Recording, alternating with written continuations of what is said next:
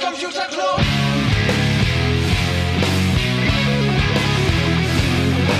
If you want things to get better, you're going to have to stand for something.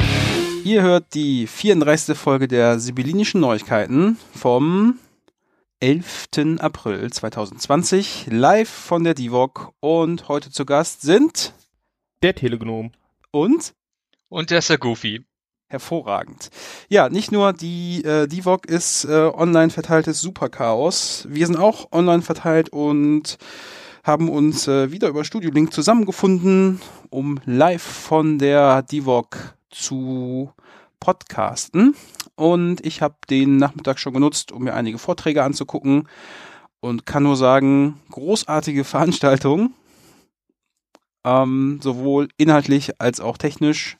Also am Anfang, klar, ist immer irgendwie mal so ein kleiner Ruckler da in der Leitung, aber ähm, ich habe jetzt schon einige Vorträge geschaut und mir gefällt dieses Format super gut. Und wenn wir uns schon alle persönlich nicht treffen können, dann ist das doch eine hervorragende Alternative. Gufbert, wie hast du deinen Nachmittag verbracht? Ich meine, wir haben uns noch nicht auf dieser Divok getroffen. Man. Das stimmt. Also ich habe meinen Nachmittag äh, zum Teil in der Hängematte in der Sonne verbracht und die andere habe ich vor meinem Rechner verbracht, um die Chaospost einzurichten. Weil natürlich haben wir jetzt eine Chaosveranstaltung, wie auf fast allen großen Chaosveranstaltungen haben wir wieder eine Chaospost. Und ja, so halt auch auf der Divok. Und da haben wir halt auch ein Post Office gebaut. Wie so häufig. Das ist verrückt. Also ich kann Postkarten verschicken. Also ich muss dazu Genau, sagen, ich habe schon eine Postkarte verschickt, aber ähm, das war ein Webinterface und was passiert denn jetzt da mit diesen Postkarten? Also ich konnte, äh, Genau. um es mal kurz zu erklären, eine ähm, Postkarte auswählen. Da waren verschiedene Motive, teils bekannte Motive, teils auch für die Veranstaltung extra äh, angefertigte Motive und ich konnte auch eine Briefmarke wählen. Und dann habe ich da Text geschrieben an den lieben Manuel, äh, der also demnächst wohl eine Postkarte von mir bekommt. Und dann habe ich auf Senden gedrückt. Was passiert dann? Ja, dann wird diese äh, Postkarte zusammengestellt und dann von fleißigen Engeln ausgeliefert per E-Mail. Und äh, ja, weil wir dürfen halt, wir haben halt keine physikalische Veranstaltung, da muss man das halt alles virtuell machen und das wird dann halt virtuell, wird halt assembliert als ein äh, als äh, ein Bild und dann als E-Mail zugestellt. Aber natürlich, wie sich das gehört, mit Postkartenmotiv, mit Briefmarke, mit Adresse, mit Stempel und ähm, dann gestempelt und zugestellt. Und das äh, haben wir heute schon ziemlich viel gemacht. Wir haben über 227 Postkarten bisher verschickt an 23 verschiedene Top-Level-Domains. Meist natürlich .de, aber auch com, org, net, in Summe, ja, 23 verschiedene. Ja, und was man immer noch dazu sagen muss, wir haben noch alle Motive da. Ah, okay. Ja, das war ja auf, Da auf keine, einigen keine Karten aus. Veranstaltungen äh, so, dass einige Motive irgendwann vergriffen gewesen sind. Auf der Divox sind Ja. äh, demnach noch alle Motive vorhanden. Jetzt ist schon mal Noch alle Motive. Gut. Ja. Ähm, ja, ich bin gespannt, ob ich noch zwischendrin eine Postkarte bekommen werde. Wir warten mal ab. Also ganz besonders haben wir auch noch das, das äh, spezielle Divok-Kartenmotiv und wir haben natürlich auch den passenden Event-Stempel dazu. Das heißt, wenn ihr jetzt eine Postkarte verschickt, äh, dann kriegt die, wird die auch noch von der, äh, von der Divok gestempelt. Das heißt, man kriegt halt auch den passenden Stempel, Stempelmotiv dazu, was ja auch immer ein häufiges äh, äh, Sammelobjekt Objekt ist.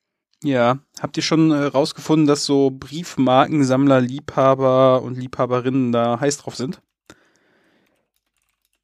Ja, haben wir schon mitbekommen. Die Leute wollen die auch immer haben, aber wir dürfen die halt nicht rausgeben. Deswegen müsste ich die Leute immer dann die ganze Kollektion einmal äh, selber zuschicken. Tja, ansonsten, ähm, wie, gewohnt, äh, das C3 VOG am Start, um die ganze technische äh, Videostreaming-Infrastruktur bereitzustellen. Hat super geklappt, also zumindest für mich, äh, hier auf meinem Landsitz. ansonsten, Telegnum, bist du heute beim Merch gewesen oder bist du, äh, warst du auch an der Bar? Äh, ich war am Infodesk.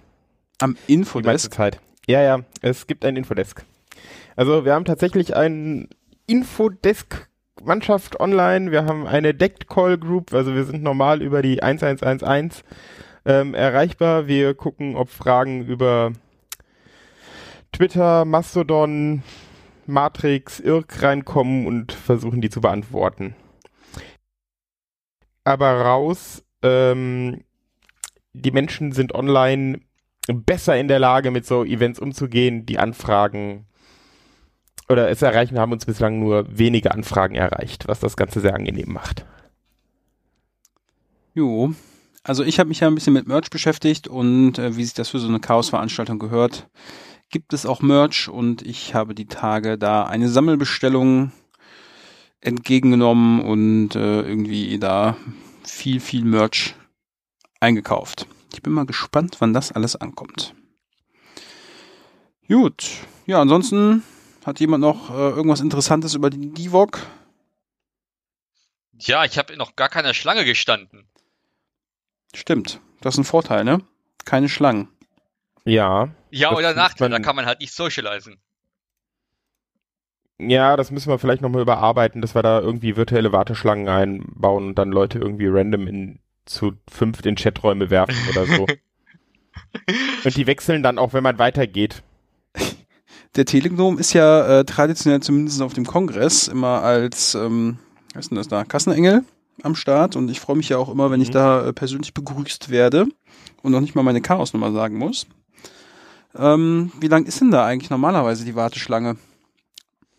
Hm, Ich bin mir gerade nicht ganz sicher, was das auf dem äh, letzten Event war, ähm, aber ich meine, deutlich unter zehn Minuten waren wir. Okay, also müssten wir quasi hier so eine Chatraum-Warteschlange irgendwie für 10 Minuten und dann kann man, kann man irgendwie loslegen. Ja. Ja, warum eigentlich nicht? Tja, ich bin übrigens später mal auf den ähm, Auftritt von Systemabsturz gespannt, beziehungsweise nicht gespannt. Ich habe schon auf dem Kongress und äh, auf dem Camp äh, zugeguckt. Ja, vom Camp nicht. Vom Camp habe ich die Aufzeichnung gesehen und äh, auf dem Kongress habe ich mir das live angeguckt auf der Chaos West Bühne. Da waren doch schon ein paar Lieder dabei, die ich ziemlich cool fand. Und wenn ich das richtig sehe heute im Fahrplan, später am Abend gibt es noch einen Auftritt. Ja, also ich habe gerade mal nachgeguckt. Haha, die Zahlen sind verfügbar. Ähm, also wir hatten auf dem 36C3 die Schlange mal so ein Peak bei 12 Minuten. Ähm, das war's. Also länger wurd's nicht. Äh, das war auf dem 35C3, da gab's ja noch die Situation, dass, nein, auf dem 34C3 gab's ja noch die Situation, dass wir Bargeld an der Kasse handeln mussten im großen Umfang für die ÖPNV-Tickets. Da hatten wir einen Peak von 38, äh, von 41 Minuten an Tag 1 vormittags. Ähm, ja. Also, wer- wen die Zahlen interessieren, die stehen in diesem Internet auf c3q.de. Was es alles gibt. Manchmal habe ich das Gefühl, es gibt irgendwo einen äh, Generator der C3 und dann irgendwie beliebige Anzahl an Buchstaben dahinter generiert. Naja, es war eigentlich mal, ist glaube ich intern so der Bedarf aufgekommen, rauszufinden, wie lang die Schlangen eigentlich gerade sind. Und dann, dann wurde in diese Software irgendwie so ein Ping-Pong-System einimplementiert. So, da werden QR-Codes generiert, die kriegen Leute am Ende der Schlange in die Hand gedrückt. Und wenn sie dann vorne ihr Ticket abgeben, sollen sie den Zettel mit abgeben. Und dann wird er abgescannt und damit weiß das System, wie lang die Schlange gerade war. Und ähm, ja, ich glaube, Rix lässt da gelegentlich dann so äh, Statistiken rausfallen. Ich finde das gut, wenn man weiß, wie lang das alles ist und äh, von 40 Minuten auf äh, kleiner oder kleine einstellige Minutenzahlen ist doch schon äh, Ich finde das erschreckend, wie äh, schlecht bei professionellen oder kommerziellen, sagen wir kommerziellen, weil professionell sind sie nicht, bei kommerziellen Einlasssituationen manchmal die Schlange ist, wo man auch nur einen QR-Code vorzeigen muss, der abgescannt wird und man kriegt gesagt, guten Tag, da lang bitte. Äh, und da stehen man dann irgendwie 30 Minuten an, damit da zweieinhalbtausend Leute reinkommen und ich denke mir immer so, Leute, das geht besser. Was macht ihr eigentlich beruflich? Aber das ist da ja auch so ein Qualitätskriterium, wie lange die Schlange beim Einlass ist und wie hart das selektiert wird, oder? Weiß nicht. Also ich finde das ja meistens sehr anstrengend, in Schlangen rumzustehen. Das ist wie mit Konferenzen. Da ist ja auch die Rejection-Quote das Maß dafür, wie gut die Konferenz ist. Naja, ja. Wobei der letzte Ko- Kongress mir auch auf, im, im Kopf geblieben ist als der Kongress mit der wenigsten Schlange. Und ich bin schon echt lange beim Kongress dabei. Und äh, da Ja, konnte man einfach durchgehen und im Vorbeiflug das Band zugeworfen bekommen, während man das, den, den QR-Code hochgehalten hat. Äh, das war schon. Und auch sonst gab es irgendwie sehr wenig Schlange. Keine Schlange beim Deckt und keine Schlange bei gar nichts. Ich glaube, das Einzige, was ich gewartet habe, war irgendwie bei, bei der Bar irgendwie. Naja, Merch war traditionell länglich, ne? Ach so, ja, gut, Merch, das ist ja gut. Das äh, stimmt. Aber vielleicht kriegen wir das ja auch mal, mal hin mit Vorbestellungen oder so. oder dezentrale Merch-Beschaffung. Oder Online-Merch. Naja, wie auch immer, gibt's äh, noch irgendwas, was wir über die Divok verlieren können? Bar wird bestimmt auch großartig. Wir haben ja letztens quasi schon bei unserem Herrn Freund äh, aus Aachen, dem Herrn Log, äh, Bar getestet. Ging ja auch Ja. ganz gut. Wir sind Ja. gespannt auf den Abend beziehungsweise auf das Abendprogramm. Ansonsten würde ich äh, einen Punkt weitergehen in unserer Themenliste hier. Und der nächste Punkt ist eingetragen worden von Goofy. Und zwar virtueller Hackerspace. Was hat es damit auf sich? Wir haben ja Corona zurzeit und deswegen mussten, wir haben wir beschlossen, dass wir seit, äh, haben wir Mitte März beschlossen, den Space zuzumachen, damit das nicht mehr so ein Treffpunkt ist, wo halt Viren potenziell übertragen werden können. Ähm, und äh, ja, das ist natürlich auf der einen Seite medizinisch sinnvoll, praktisch geht ähm, ist natürlich eine große Einschränkung für uns alle, die wir uns auch alle gerne treffen. Und äh, ja, da haben wir versucht, den Hackerspace und die wichtigen Eigenschaften von dem Hackerspace äh, in den virtuellen Raum zu übertragen. Wir wollen also einerseits den Chaos-Treff nicht verlieren, ähm, nicht alleine irgendwie zu Hause rumsitzen und uns langweilen und gleichzeitig doch irgendwie im Projekt arbeiten und irgendwie uns austauschen. Ja, und ähm, ja, was haben wir also getan? Wir haben halt weiterhin unsere Mailingliste für Kommunikation mit allen und Bekanntmachungen. Also da kann man sehr gut irgendwie Infos an alle rauslassen. Äh, Das ist ein sehr gutes Mittel, um alle Mitglieder und alle Leute, die sich dem Chaos-Treff äh, nahe äh, finden, zu erreichen. Wir haben einen Mumble-Server aufgesetzt und den Nextcloud Talk für Videokonferenzen. Und ähm, vor allem das Mumble wird sehr rege genutzt. Also da sind meistens abends ähm, einige Leute da und äh, ja, der das Mumble, das Bild, äh, bildet sehr schön unseren Club ab mit äh, dem Bällebad, der Lounge, dem Keller und sogar dem Klo. Stimmt, ich habe sogar gesehen, dass äh, die Toilette hat einen Bot. Wenn man irgendwo äh, einen Knopf drückt, dann werden die üblichen ähm, äh, Videos auf unserem Klo-Display abgespielt. Großartig. Genau. Ha hat der Raum denn eine Beschränkung äh, über die Anzahl der Leute, die rein dürfen? Nein, man kann Klopartys feiern. Ja. Ja, ähm, ich war ja beim letzten Chaos-Treff am Start und da haben wir ähm, noch ein anderes Tool ausprobiert. Ähm, das Nextcloud Talk Moped ähm, habe ich zumindest gehört, dass das gut funktionieren soll. Und aus Forschungsgründen haben wir letzten Chaos-Treff Big Blue Button ausprobiert. Ich habe nicht da einen netten Hinweis bekommen von dem Herrn Gnome, dass es da eine Instanz gibt, die man mal äh, oder die zum Testen ähm, aufgesetzt wurde. Und da haben wir dann, oder beziehungsweise wir haben sie vorwiegend dafür benutzt, um die Slides von der Präsentation äh, durchklicken zu können, so damit die auch alle dann sehen können. Und das fand ich schon ziemlich cool, weil wir erstens mit relativ vielen Leuten dort am Start gewesen sind. Und zweitens hatten wir uns ja auf dem Mumble-Server getroffen. Da haben wir auch weiter das Audio drüber laufen lassen und äh, dann im äh, Big Blue Button Channel Room oder wir sind dann da den, den, den Raum als Listen Only gejoint. Und was ich witzig fand, ist, dass der Ton und das Video, was über völlig verschiedene Server und Infrastruktur so lief, das hat unfassbar gut zusammengepasst. Ja, war ich ein bisschen beeindruckt von, dass das so gut geht. Und insgesamt fand ich, ähm, ja, das lief super flüssig und man kann darüber halt einfach seine Präsentation zeigen. Ja, und ich glaube auch einigen oder es macht einfach Spaß oder nochmal viel mehr Wert, wenn man sich gegenseitig auch sieht. Also jetzt nicht alle, weil der eine oder andere hat einen ThinkPad, da ist halt einfach keine Kamera drin und mit dem Handy dann noch aufstellen und machen und tun. Äh, ist manchmal auch ein bisschen viel Arbeit oder dann hat man keinen ähm, Tripod, wo man das draufstellt und dann gibt schon mal die, das Videobild um und solche Geschichten. Aber insgesamt äh, funktioniert das ziemlich gut und macht, glaube ich, allen Beteiligten auch Spaß. Also ich war von dem äh, Blick Blue, Blue Button sehr angetan, dass man da auch einfach mal den Screen teilen kann und, und vor allem den auch äh, an sich nehmen kann. Das heißt, wir hatten irgendwie Projektvorstellungsrunde und Teilnehmer können einfach den, äh, den, den Screen dann an sich nehmen, quasi die Folie kapern und dann da halt irgendwas anderes einblenden. Das ist natürlich sehr flexibel und sehr schön, um dann halt spontan ähm, solche, solche Treffen zu machen. Ja, man kann da so Annotationen irgendwie reinmalen, ne? So irgendwie ein Pfeilchen, irgendwie noch was einrahmen.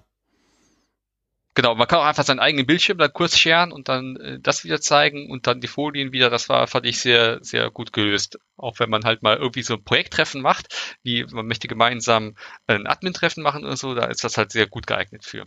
Ja, also deutlich besser als, keine Ahnung, irgendwie Skype oder so, wo man dann halt irgendwie nur einer den Bildschirm teilen kann und das äh, war, ja, also das äh, Big Blue Button, das ist schon sehr schön dafür.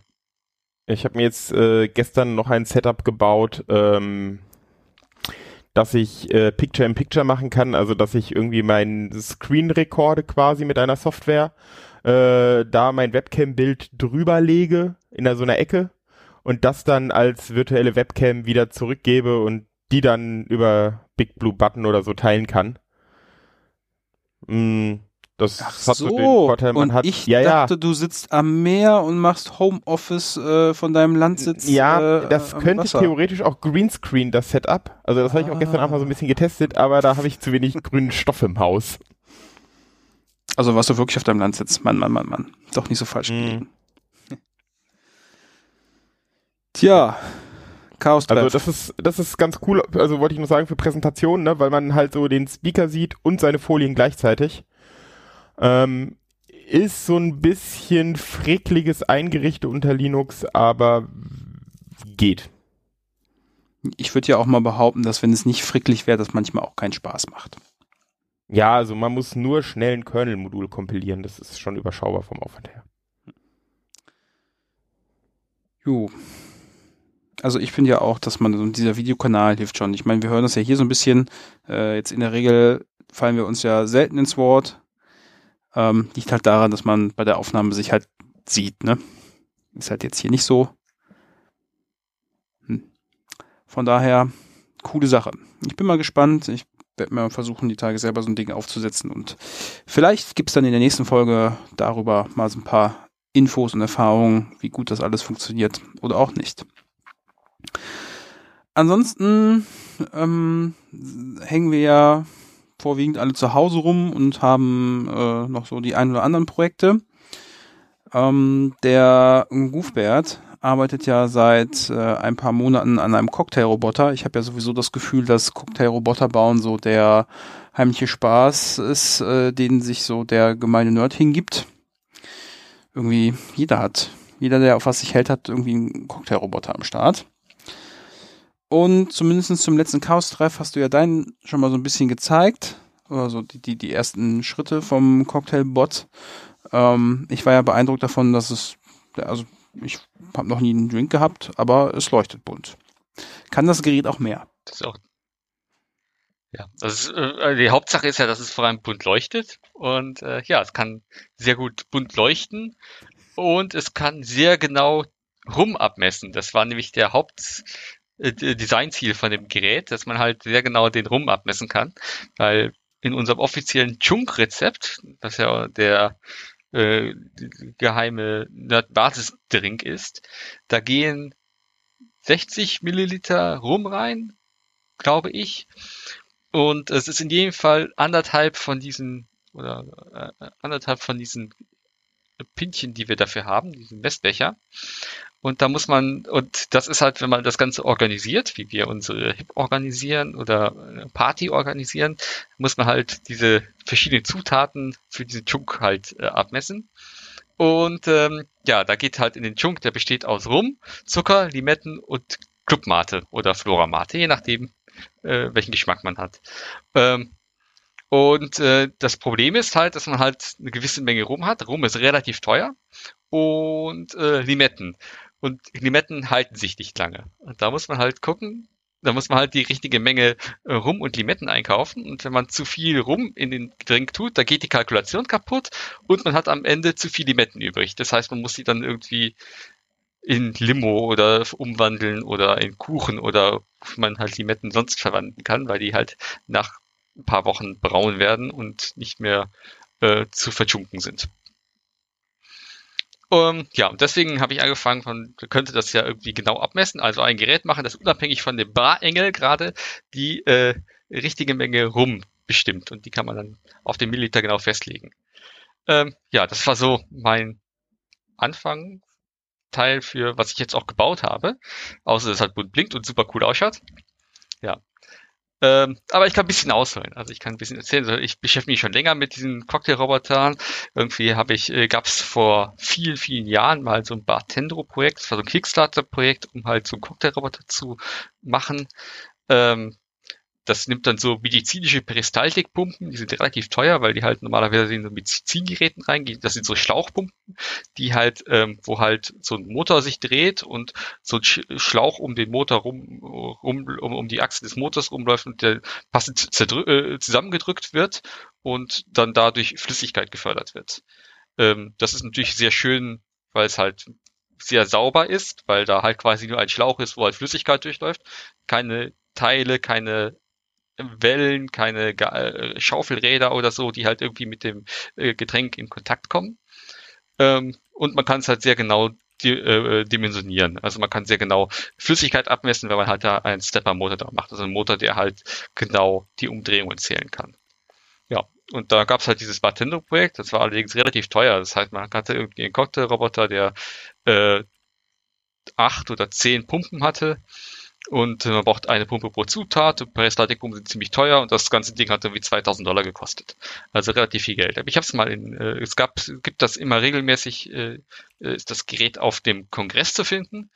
Und da, äh, das fand ich immer sehr faszinierend.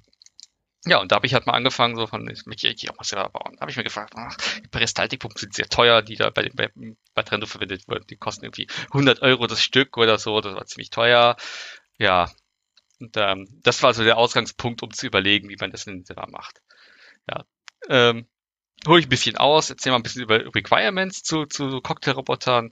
Ja, prinzipiell ist es ja nur naja, ich möchte gerne irgendwie Flüssigkeiten befördern, also irgendwie dosieren, abmessen, das ist so die Hauptsache, was man machen möchte. Klar kann man da irgendwie noch Limetten dazu tun und Crushed Eis oder so, aber eigentlich will man vor allem Flüssigkeiten befördern, das genau dosieren und das Ganze irgendwie steuern. Das Ganze soll dabei irgendwie hygienisch unbedenklich sein und vor allem cool ausschauen. Das ist natürlich das Allerwichtigste, dass bei auf der Party alles bunt blinkt, insbesondere natürlich für Nerds.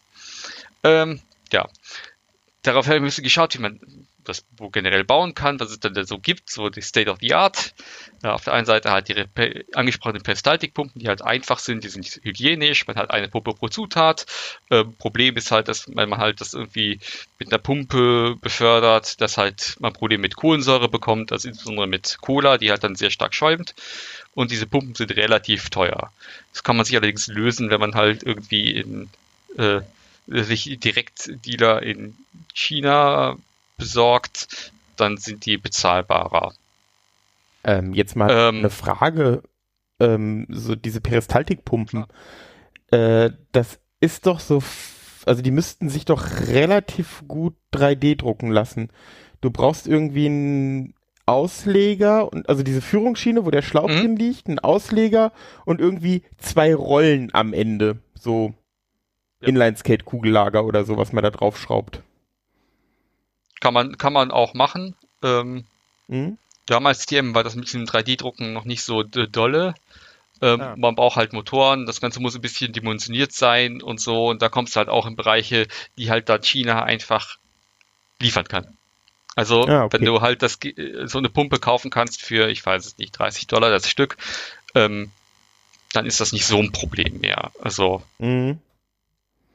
Ja, okay. da, ähm, das, das ist dann, ja, wenn du sagst, ich kann anst- anstatt für 100 Euro irgendwie ja, ausgeben, dann ist, äh, ist selber drucken, ja, aber wenn man auch guckt, es gibt viele Leute, die sich sowas selber gedruckt haben, so Peristaltikpumpen, aber an die, an die kommerzielle Qualität kommst du da halt auch nicht dran. Mhm. Ähm, ja.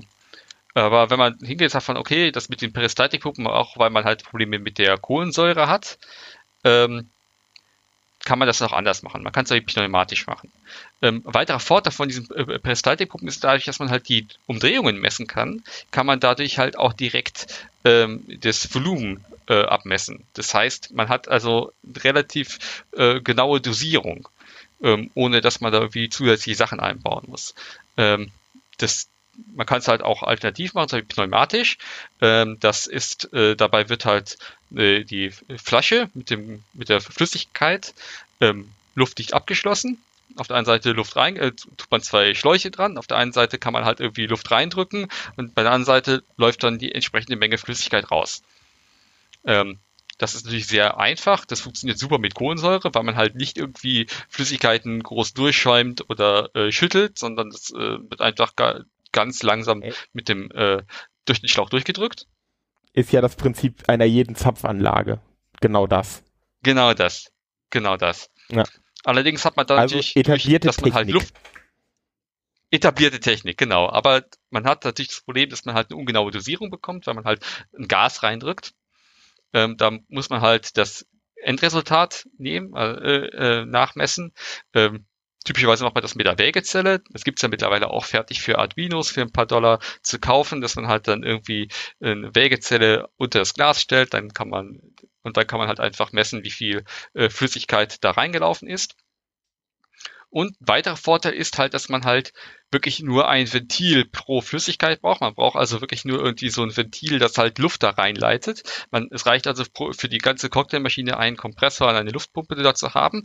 Und äh, man braucht wirklich bloß ein Ventil zu machen. Und dieses Ventil kann man wirklich tatsächlich sehr gut 3D drucken, äh, mit einem Servomotor drunter. Servos sind nicht teuer. Ein Ventil machen, wo man halt einen Schlauch zusammendrückt, ist auch relativ einfach.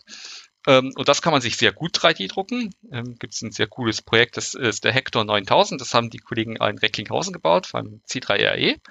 Und äh, das ist halt genau dieses Konzept. Auf der einen Seite halt ein Kompressor, ähm, äh, Ventile, in dem man halt einen Schlauch zusammendrückt und eine Wägezelle, die halt die passende Menge Flüssigkeit äh, äh, misst. Und das Ganze blinkt natürlich sehr cool bunt und lässt sich dann über einen Raspberry steuern. Ein sehr geiles Projekt. Ähm, dann gibt es auch weitere äh, Bauformen. Man kann also auch etwas hingehen und was natürlich sehr cool äh, ist, äh, äh, ein Gerät bauen, wo man halt diese Standard-Dispenser verwendet, die man halt äh, so diese Wandhalterung hat, wo man halt unten ein Glas unten dran drücken kann und dann läuft eine gewisse äh, Menge raus. Ähm, da kann man diese Standard-Dispenser verwenden. Man hat irgendwie eine sehr hygienische Sache, wenig Teile. Man muss halt irgendwas bauen, dass das Glas halt unter die passende Flasche fährt. Das kann man entweder über ein Schien Schienensystem machen oder irgendwie, man könnte eine Eisenbahn bauen, die halt mit dem Wagen da drunter herfährt. Ähm, Kann man, es ist also jetzt, sehr fancy. Ist, äh, kann man die Auslaufschläuche nicht einfach zusammenführen? Kann man natürlich auch machen, ähm, dann wird es eine sehr große Konstruktion, weil du hast dann nur Schwerkraft. Aber das Mhm. geht natürlich auch. Nee, nee, Also, nee, nee, es, äh, Äh, ich, ich meinte das anders. Äh, du hast deine Druckluft, also drückst in die Flaschen rein, ne? Ja. Kommst raus und die Auslassschläuche führst du alle zur gleichen Stelle.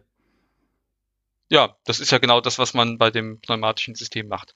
Aber was, wenn du hingehst und sagst, von, ich nehme hier diese Standard-Wandhalterungen, wo halt Ach, unten, Entschuldige, So, ja, ja, ja, okay. die, die meine ich. Ja, das genau. ich, Das okay, ist ein da, da, da habe ich gerade auf der Leitung gesessen, Entschuldigung. okay, kein Problem. Äh, ist auch ja ziemlich lang nach Frankfurt. Ähm, Genau, also das Prinzip ist da, dass man diese Standarddispenser, die man ja aus jeder Kneipe kennt, und da halt das Glas drunter fährt und dann halt das Glas hochdrückt und dann halt irgendwie die, dann die Flüssigkeit in das Glas reinläuft. Und da kann man natürlich auch irgendwie einen Schlauch dran machen und, aber da hat man halt nur Schwerkraft. Das heißt, es wird eine sehr große Konstruktion und dann müsste man halt irgendwie, wenn man halt irgendwie zehn Flaschen nebeneinander hat, dann irgendwie Schläuche nach unten zentral zusammenlaufen lassen, dann müsste das Glas irgendwie auf dem Boden stehen. Ähm, ja, da ist halt die Idee, dass man halt das Glas drunter herfährt, zum Beispiel auf irgendeinem Schienensystem und das da dorthin fährt an die richtige Stelle und dann kann man da dann drücken und dann läuft die Flüssigkeit dann da in das Glas rein. Das ist natürlich eine sehr coole Sache, sieht vor allem sehr fancy aus, weil man halt mechanische Teile hat, die bewegen. Ähm, es ist sehr hygienisch, weil man halt wenig Teile hat, man hat insbesondere nur diese Standarddispenser, die halt gut zu reinigen sind. Ähm, aber es ist halt mechanisch aufwendig und man muss es halt auch passend steuern. Also man kann jetzt nicht irgendwie da dann Motoren dran, Vollgas, weil dann fliegt dir das Glas um und äh, es schwappt und so. Das heißt, da muss man ein bisschen Regelungstechnik ranfahren. Und äh, Kohlensäure ist natürlich auch schwierig, weil wenn man halt dann ja, eine Colaflasche an so einen äh, äh, Dispenser dran macht, äh, dann wird da mehr Schaum rauskommen als Flüssigkeit. Ähm, aber es ist natürlich eine sehr coole Sache. Gibt es auch einige coole Projekte zu. Ähm, was natürlich noch, noch fancier ist, ist einen Roboterarm zu nehmen, der halt irgendwie die Aktionen ausführt, aber das ist natürlich mechanisch sehr aufwendig. Ähm, ich habe mal mit so Roboter-Sachen rumgespielt und Servomotoren, aber da kommt man sehr schnell an die Grenzen von, ja, was ist, kann denn jetzt so ein Servomotor an Kraft leisten? Und selbst wenn man den größten Servo nimmt, den man so da hat, ähm, wird es schwierig und es ist natürlich schwierig zu steuern, aber es ist natürlich eine sehr cooles Projekt. Aber ja, das habe ich dann nicht mehr, also das ist eine sehr schwierige Sache. Das, äh, ja, da braucht man dann eher schon so in, Integrate äh, Roboterarme. Die, äh, ich habe neulich ja. noch so ein äh, Video gesehen, ähm, wo jemand so Industrieroboter so programmiert hat, dass die Musik spielen. Das können wir mal verlinken. Ja. Genau, das geht. Es gibt da auch äh, Videos von Cocktailrobotern mit halt so KUKA Roboterarmen und so, was natürlich eine coole Sache ist, aber äh, man braucht halt einen sehr stabilen Roboterarm, was halt nicht so einfach ist. Mhm. Und äh, wenn man einen stabilen Roboterarm hat, braucht man wahrscheinlich einen Schwerlasttransporter, um den auch irgendwo hinbringen zu können. Genau. Ähm, ja, und das Ganze muss man natürlich dann irgendwie steuern. Das heißt also, wenn man sich überlegt hat, wie man die äh, Flüssigkeiten da irgendwie äh, rausbekommt, dann braucht man irgendwie Steuerung, also irgendwie Schaltelemente, also typischerweise Knöpfe oder eine LCD ähm, oder eine, ja, entweder hardwaremäßig mit Knöpfen und einem LCD, wie ich das in meinem einfachen äh, Cocktailroboter gemacht habe, der, wo man einfach das Glas draufstellt und der dann das Glas mit der gewissen Menge rumfüllt. Ähm, was Cooleres machen, da irgendwie per äh, Bluetooth oder per äh, und dann per App oder per Webinterface und Wi-Fi äh, da dran gehen und dann zum Beispiel irgendwie im Browser irgendwie sich das passende Cocktail klicken. Man kann natürlich auch hingehen und sagen, von ich mache eine Internet-API und dazu API Twitter anschließen oder äh, sein äh, äh, wir machen ein Sprachsteuerungsgerät in der Wahl, aka äh, Google Home oder Alexa. Ähm, ja, das ist ein bisschen Softwareprojekt kann man halt äh, seine Lieb Lieb Lieblingstools für verwenden. Ähm, ja, das Ganze muss man, ja, dann den weiteren Punkt, den man dabei, wenn man sich die Steuerung überlegt hat, noch überdenken muss, ist äh, die Hygiene. Also einerseits von, das Ganze muss halt irgendwie, ähm, ja, man hat halt immer noch Cocktails, das sind irgendwie Lebensmittel, weil das möchte man gerne auch trinken und darf dann nicht irgendwie äh, irgendwelche komischen Chemikalien mit in den Cocktail reinlösen. Ähm, das ist ähm, nicht ganz trivial, weil man hat typischerweise bei so Cocktails auf der einen Seite Alkohol drin und zwar nicht wenig Alkohol. Ähm, das heißt, wenn man da irgendwie rum hat von 40, 50 äh, Volumenprozent Alkohol, auf der anderen Seite halt dann irgendwie vielleicht auch Fette drin, weil man zum Beispiel Milch oder Sahne oder so drin haben möchte, äh, Eierlikör oder so etwas, dann braucht man halt irgendwie äh, die passenden Schläuche. Entweder nimmt man halt Silikonschläuche, Silikon ist da sehr gut geeignet für, aber sieht nicht ganz gut aus, weil die, Fläche, äh, die Schläuche nicht transparent sind. Aber mein Tipp ist, man kann da im äh, Industriezubehör schauen nach Schläuchen, die lebensmittelecht sind. Ähm, EU-Klassen A, B, C und D1 braucht man da. Ähm, typischerweise kommt die auch noch mit dem Datenblatt, wo dabei steht, was man damit genau machen kann und dann ist das, äh, äh dann ist das äh, voll in Ordnung. dann hat man das äh, professionell gelöst.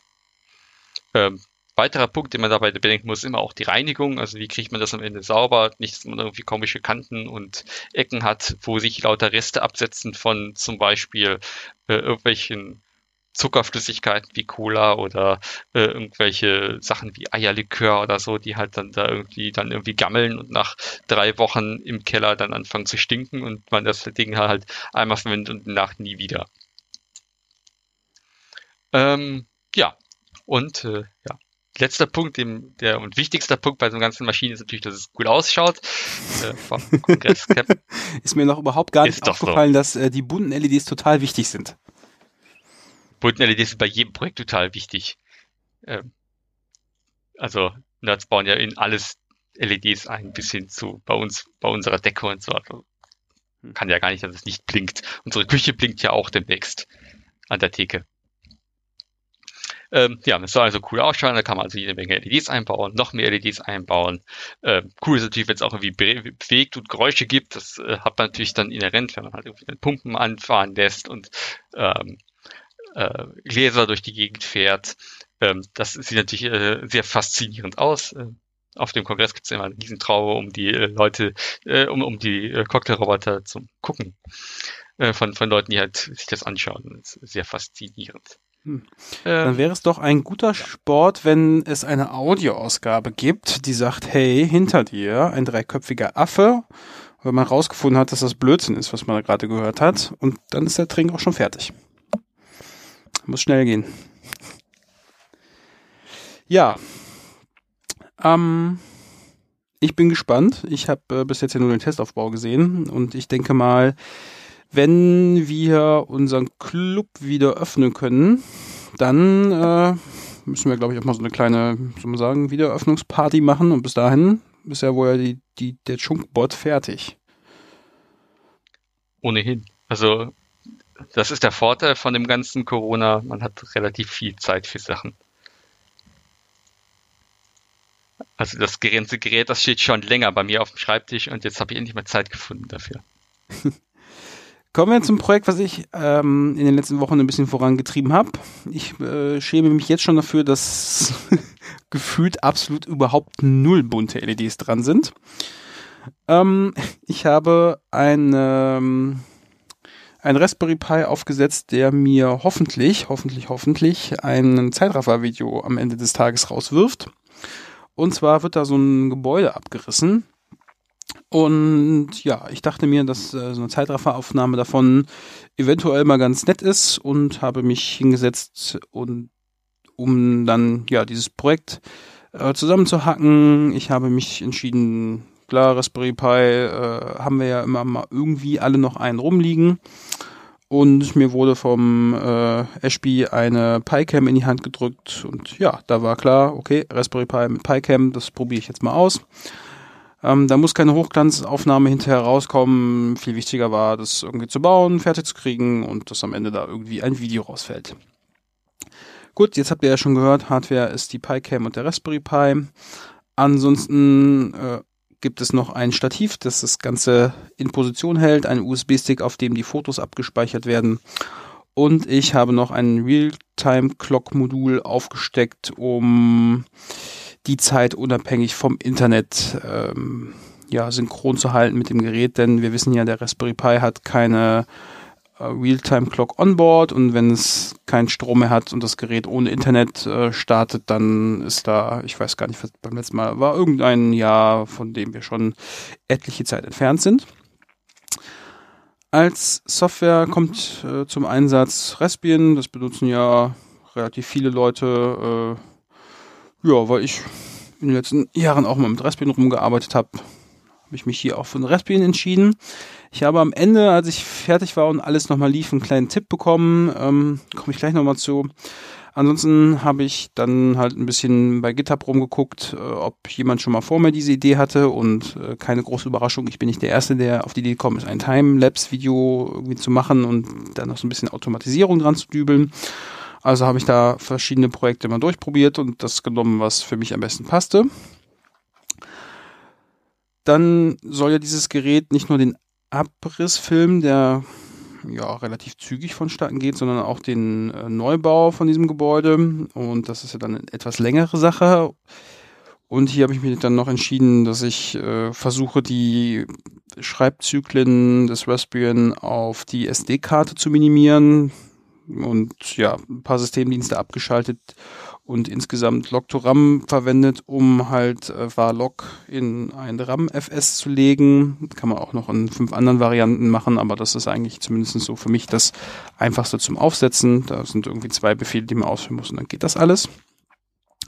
Ähm, hier wäre nämlich auch noch der Punkt, äh, der Telegram hat mich dann auf Alpine noch hingewiesen. Das äh, ist ein Minimal Linux, was vielen wahrscheinlich aus der Docker-Ecke bekannt ist. Und es gibt eine Raspberry Pi Variante für, die darauf ausgelegt ist, quasi nichts ähm, auf die SD-Karte zu schreiben, sondern der ganz, ja, der alltägliche Betrieb äh, findet ausschließlich im RAM statt. Und wenn man halt Änderungen persistiert haben möchte, dann gibt es da äh, extra Tools für, die das dann auf die SD-Karte schreiben. Ähm, ja, aber da das Projekt schon lief, habe ich dann gesagt, okay, beim nächsten Mal gucke ich mir das mal an, werden wir dann sehen. Ansonsten musste ich noch ein bisschen gucken, ähm, was wahrscheinlich für die meisten auch ein bisschen eher ungewöhnlich ist, das, das RTC-Modul in Betrieb zu nehmen, war jetzt erstmal grundsätzlich überhaupt kein Problem. Allerdings musste man dann den i2C-Bus anschalten, ähm, nochmal genau nachschauen, welches Overlay man ähm, aktivieren muss äh, in Abhängigkeit davon, welchen, ähm, welche Real-Time Clock es jetzt da wirklich ist. Da gibt es zwei verschiedene Varianten, die verbreitet sind. Und zu guter Letzt muss man einmal noch kurz in die Doku gucken und ein paar Sachen auskommentieren, so dass Systemd äh, beim Booten dann die richtige Magie macht und die Zeit halt aus dem RTC kommt. Ja, in dem Zug habe ich äh, Time Date CTL kennengelernt. Ähm, ja, die Variante seit Systemd am Start ist, um die Uhrzeiten, also die Hardware-Clock, Timezone und solche Sachen äh, zu administrieren.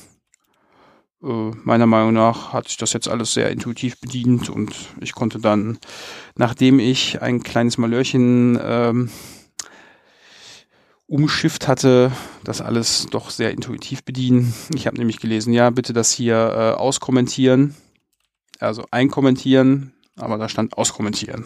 Das hat mich nochmal 20 Minuten extra gekostet. Ja, und ähm, jetzt läuft dieses Projekt, macht alle zweieinhalb Minuten ein Foto und ja, ich gehe ab und zu mal hin und hole mit AirSync da die Daten ab. Jetzt ist natürlich noch so, dass das Gerät kein ähm, Netzwerk hat. Das heißt, ich mache äh, oder ich hole mir die Daten über, ich weiß nicht, nennt man das noch Crossover Kabel, Netzwerk, Link to Link, ich weiß nicht, wie man das nennt. Auf jeden Fall ein Netzwerkkabel. Äh, ähm, gibt's bei Gigabit Interfaces nicht mehr. Weil die eh automatisch aushandeln, was über welches ADAN-Paar geschickt wird und deswegen braucht man die, ähm, äh, gibt, wie heißen die denn? Crossover-Kabel nicht mehr. Wie nennt man die denn Verbindung? Ist das eine Peer-to-Peer-Verbindung? Also ja, Host-to-Host, -Host, ne? Also du verbindest zwei Hosts direkt miteinander ohne dass du irgendwie einen Switch dazwischen hast. Richtig, da ist genau nur ein Netzwerkkabel und äh, ja, ist vielleicht auch, ich meine, keine große Magie, klare Sache, aber trotzdem eine bisschen ungewohnte Situation. Ähm, aber per IPv6 funktioniert das alles ganz schnuckelig. Da hatte ich noch einen kleinen Fallstrick äh, mein ZSH interpretiert Hochkommata und Anführungsstriche anders. Das war mir vorher auch noch nicht bewusst. Aber auch dort habe ich es geschafft, äh, über einen etwas längeren Kommandozeilenbefehl per RSync und IPv6 die ganzen Daten abzuholen. Funktioniert super, die Adresse ändert sich nicht, habe ich nochmal draufgeklebt, falls ich das mal irgendwie vergessen sollte.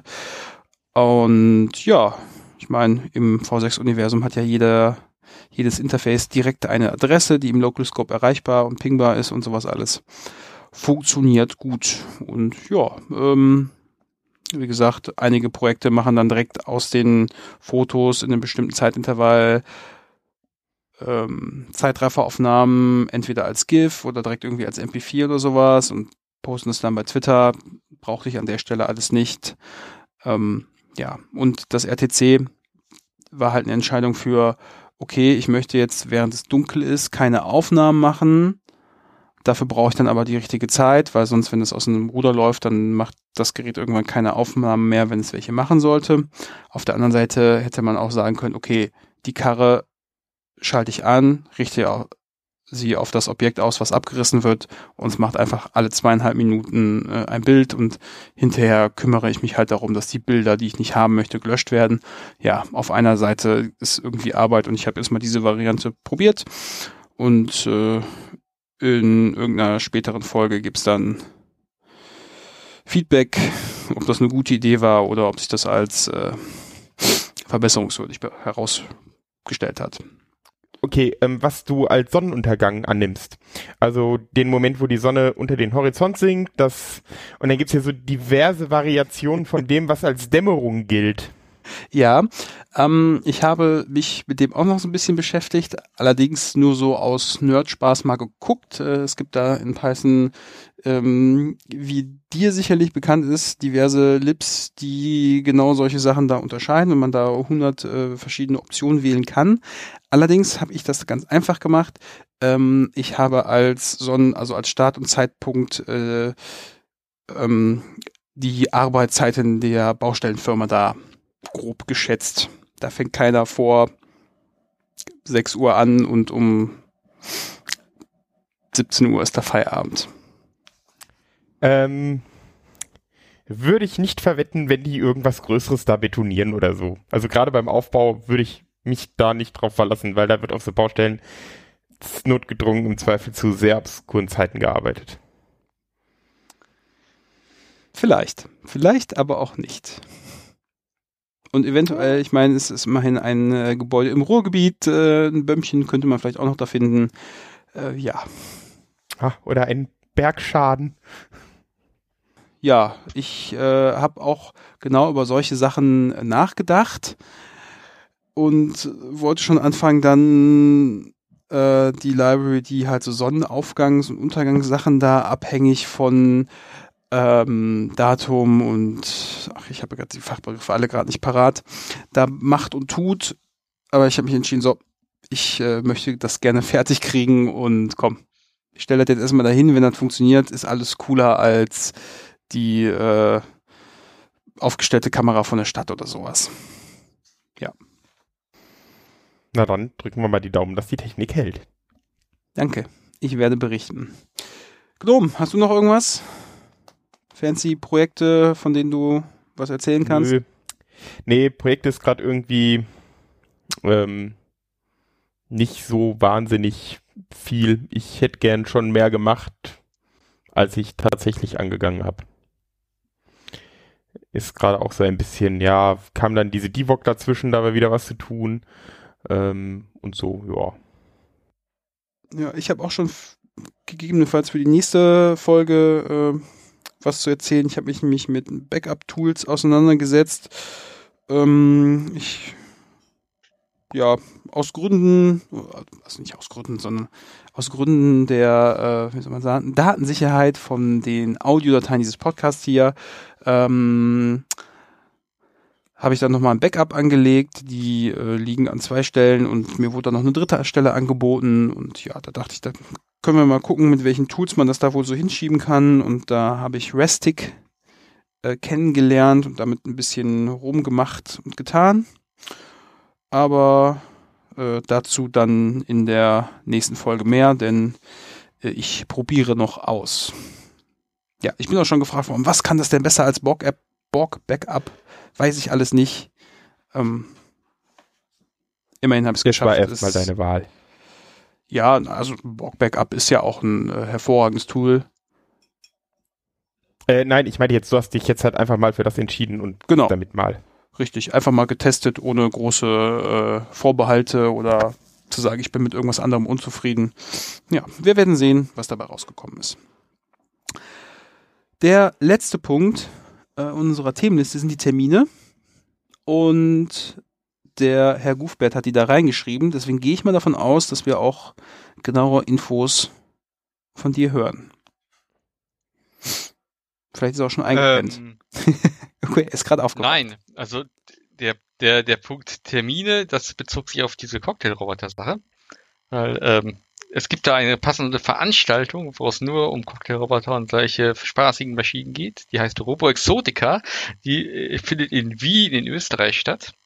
Äh, ich war halt noch nicht, weil es äh, noch nicht da, weil es halt in Wien und äh, in Österreich ist, was halt schon ein bisschen weit von uns ist, äh, um da nur mal eben hinzufahren. Ansonsten ähm, finde ich mal auf dem Kongress und auf dem Camp auch immer wieder schöne Gerätschaften und Leute, die daneben stehen, mit denen man sich darüber austauschen kann. Das ist wie gesagt ein sehr spaßiges äh, Themengebiet, wo man sehr schön fachsimpeln kann und äh, verschiedene Techniken auswählen kann, um halt äh, coole Geräte zu bauen, äh, die immer einen schönen Blickfang sind und halt auch immer ein Highlight auf meiner Party, wenn wir unseren Club mal wieder aufmachen können.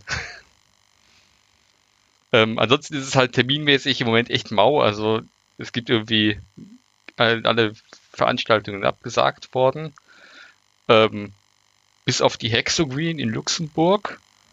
Die findet bisher noch statt. Ansonsten ist bis auf den MRMCD findet im Sommer, glaube ich, nichts mehr statt. Tja, jeden Mittwoch unser Online-Chaos-Treff. Genau, wir haben jeden Mittwoch unseren Online-Chaos-Treff, aber wir haben festgestellt, dass es halt besser funktioniert, wenn man halt einen Termin hat, wo man sich dann halt so jemandem betrifft, äh, weil dann kommen viele Leute, ansonsten ist es halt ähm, schwierig, da Leute zu treffen. Man muss dann halt gleichzeitig auf die Idee kommen, sich im Mumble treffen zu wollen. Wobei so ein, zwei Leute, ich will jetzt nicht sagen, sind da immer permanent so connected, aber äh, wenn man so ein bisschen Geduld hat nachmittags und da verbunden ist, da gibt's immer mal doch jemanden, mit dem man dann mal eine halbe Stunde quatschen kann. Aber ich glaube, eher was du meinst, ist so, äh, wir sind jetzt mal mit äh, 15 Leuten da und irgendwie es entstehen verschiedene Gesprächsrunden. Das ist ja dann doch eher so, dafür braucht man den einen Termin. Genau. Und das ist halt bei uns der Mittwochs. Wir haben äh, den Mittwochstreff, den wollen wir halt nicht verlieren, sondern den äh, wollen wir beibehalten und den verlagern wir halt jetzt ins Mumble.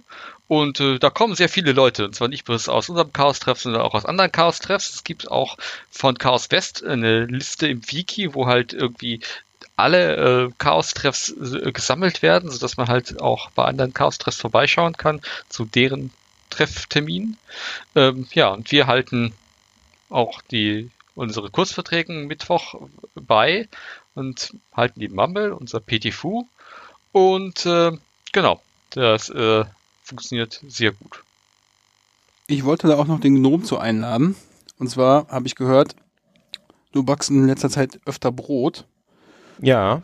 Ich wollte noch mal irgendwann in den nächsten Tagen wissen, wie man das eigentlich macht. Das wäre eine hervorragende Idee, äh, ja. da mal ein paar ähm, Worte in unserem Chaos-Treff zu verlieren. Äh, könnte ich mal planen, ja. Damit du noch mehr in deiner ähm, nicht vorhandenen Freizeit zu tun hast. Yay. ja, aber kann ich mal tun. Ist, ist eine gute Idee. Ich danke euch. Ein äh, Gruß nach Frankfurt. Wo gammelt der Goofbett gerade rum? Ich bin in Felbert. Ah, auch gar nicht so weit weg von mir. Ja, auch schöne Grüße nach Felbert und äh, ich sag tschö. Grüße zurück. Tschüss. Ciao.